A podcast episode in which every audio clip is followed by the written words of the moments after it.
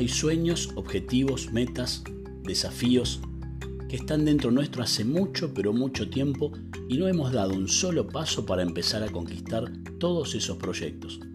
Se comienza con el intento, dar los primeros pasos, empezar de a poco a intentar lograr aquello que es una pasión dentro nuestro.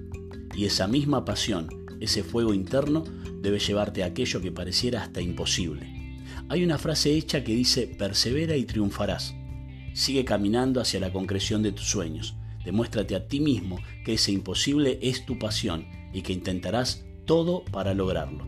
Recuerda que lo único imposible es lo que no se intenta. Ve por tu sueño.